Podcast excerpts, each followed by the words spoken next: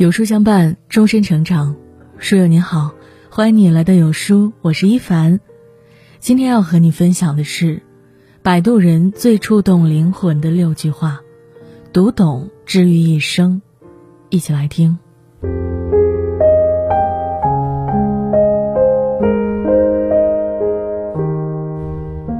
心理学家卡尔·荣格说过，人们会想尽办法，各种荒谬的办法。来避免面对自己的灵魂，但只有直面灵魂的人才会觉醒。《摆渡人》中主人公迪伦的遭遇，恰恰是这句话的完美诠释。在一场火车事故中，十五岁的女孩迪伦成了唯一的遇难者。她死后，灵魂飘出了身体，闯入了一片荒原。在这里，她要与摆渡人崔斯坦一起穿越重重难关。化解层层迷茫，抵达轮回之地，穿越荒原的旅程，也是迪伦内心的觉醒之旅。我们每个人都有遭受苦难、深陷迷茫的时刻。读懂书中这最触动灵魂的六句话，帮助你叫醒那个沉睡的自己。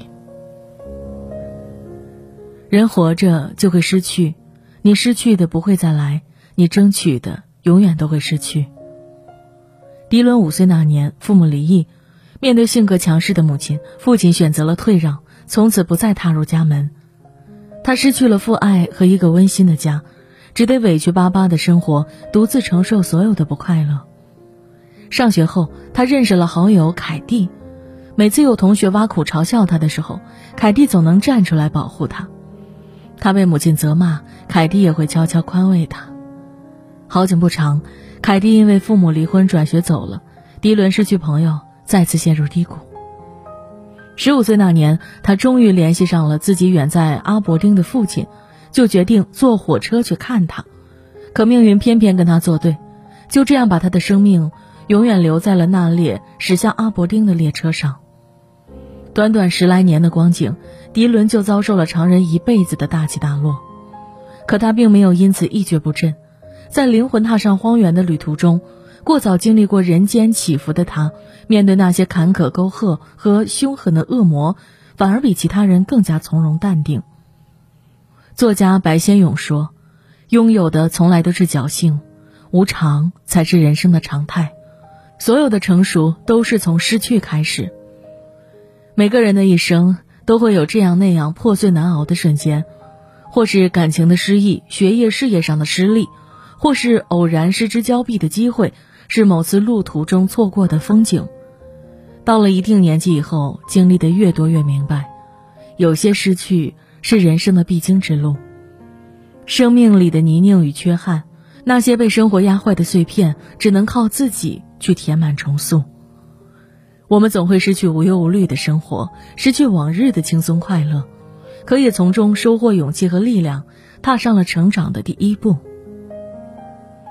每一个灵魂都是独特的，都有各自的美德和过错。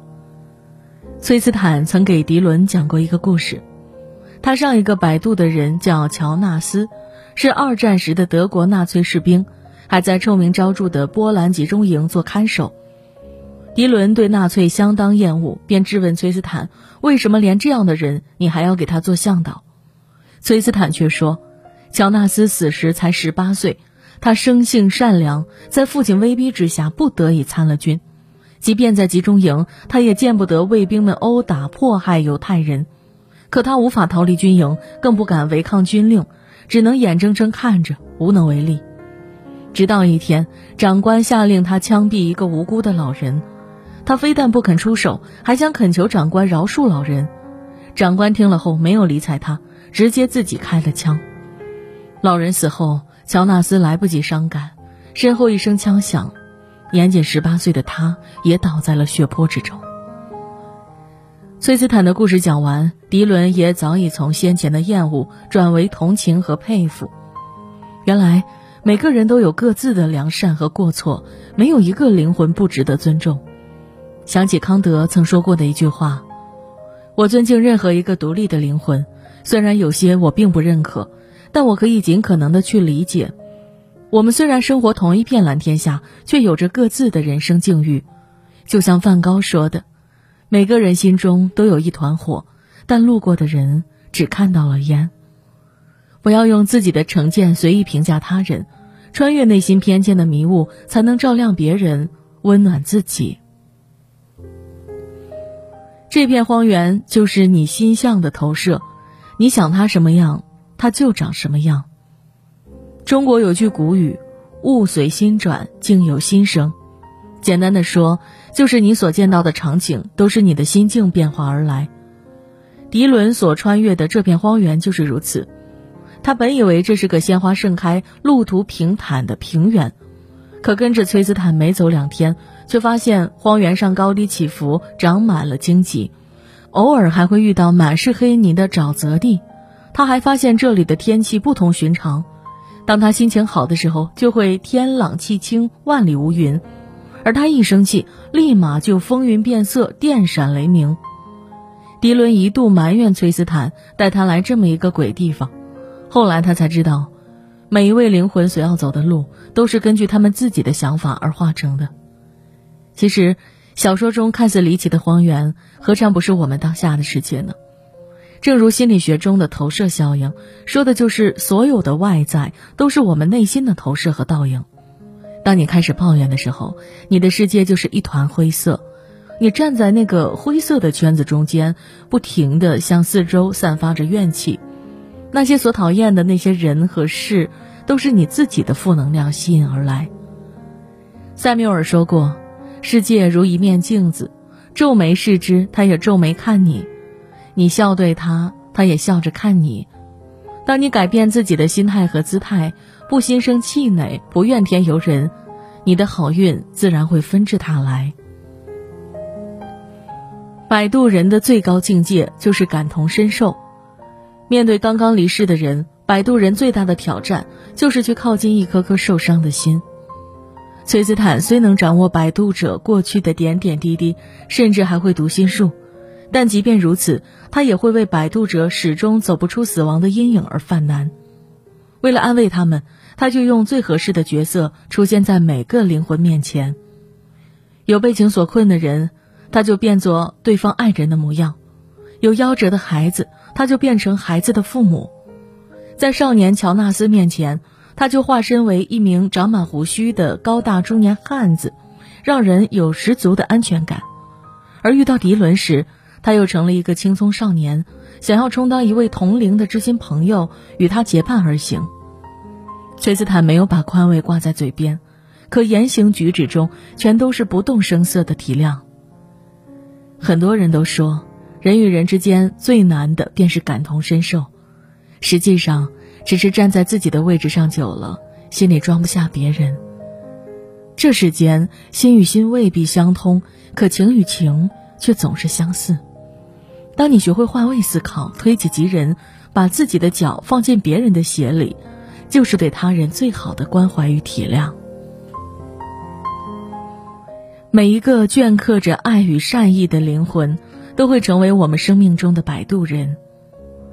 摆渡人崔斯坦。其实也是一个孤苦的可怜人，他没有自己的名字，没有自己的容貌，更没有家人朋友。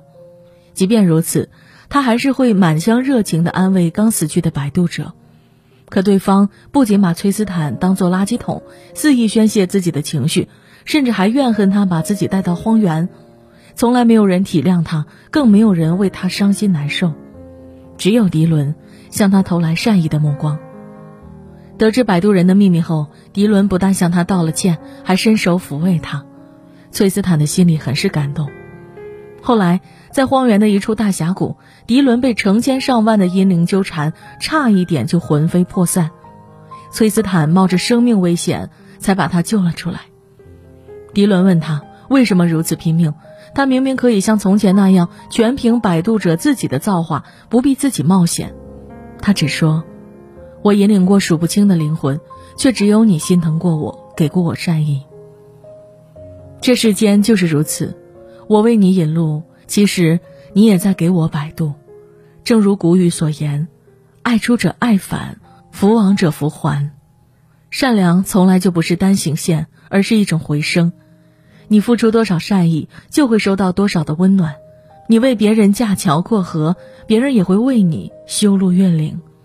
你所传递出的善意，做过的好事，都会化为滋养你的养料，给你温暖和回报。要么永远不踏出那一步，要么就是现在。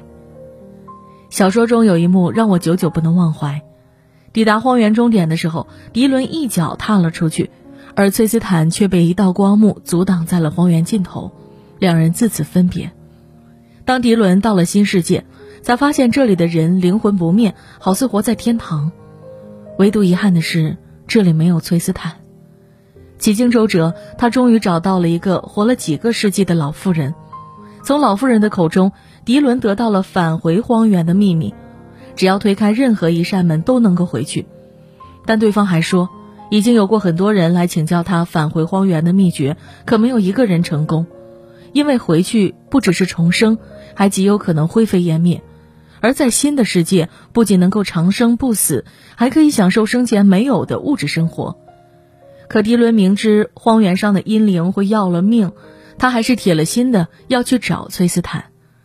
少年乔纳斯还想劝他再考虑考虑，他却头也不回地推开一扇门，一脚踏入了荒原。听过一句话，有的机会失去了就再也没了，所以等待和犹豫才是这个世界上最无情的杀手。就像老妇人那样，尽管她深爱着自己的丈夫，但还是在等待中熄灭了心中的火花。即便知道丈夫被荒原的阴灵纠缠，她也没有勇气跨过那道门。茨威格在《人类群星闪耀时》中说：“当改变命运的时刻降临，犹豫就会败北。人生是走出来的，只有先迈出第一步，才有调整方向的可能。”与其因错失良缘而抱憾终生，不如把握现在，给自己一个机会，少留一点遗憾。英国卫报曾评价《摆渡人》，这是一本教你学会如何去爱的伟大作品。不要忽略人生中每一个让你意想不到的时刻，那是你的灵魂摆渡人在向你告密。你在生命充满善行的一言一行，都是一次自我救赎。它或许是你人生至暗时刻的一次伸手，或许是你千头万绪时的一根线头。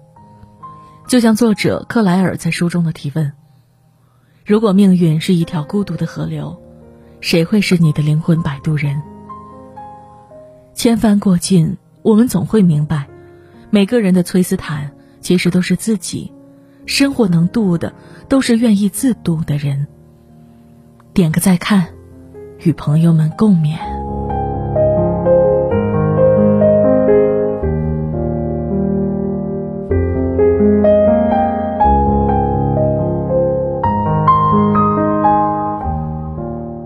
女人一生中会遇到各种各样的问题，在快节奏的生活中，学会更好的安身立命。今天呢，有书君送给大家一份女性必读的十二本国学经典。帮你收获智慧，成就不一样的自己。现在扫描文末二维码，立即免费领取喽！好了，今天的文章就跟大家分享到这里喽。如果您喜欢今天的文章，或者有自己的看法和见解，欢迎在文末留言区和有书君留言互动哦。想要每天及时收听有书的暖心好文章，欢迎您在文末点个再看。觉得有书的文章还不错，也欢迎分享到朋友圈。欢迎将有书公众号推荐给朋友们，这就是对有书君最大的支持。明天同一时间，我们不见不散。